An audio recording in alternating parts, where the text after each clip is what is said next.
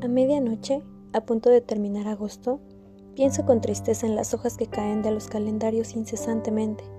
Me siento el árbol de los calendarios. Cada día que se va para siempre me deja preguntándome si es huérfano el que pierde un padre y es viudo el que ha perdido la esposa, ¿cómo se llama el que pierde un hijo? ¿Cómo el que pierde el tiempo? Y si yo mismo soy el tiempo, ¿cómo he de llamarme si me pierdo a mí mismo? El día y la noche, no el lunes, ni el martes, ni agosto, ni septiembre. El día y la noche son la única medida de nuestra duración. Existir es durar, abrir los ojos y cerrarlos. A estas horas, todas las noches, para siempre, yo soy el que ha perdido el día. Aunque sienta que, igual que sube la fruta por las ramas del durazno, está subiendo en el corazón de estas horas el amanecer, habrá de amanecer siempre que sepamos que en el corazón de estas horas viene el amanecer.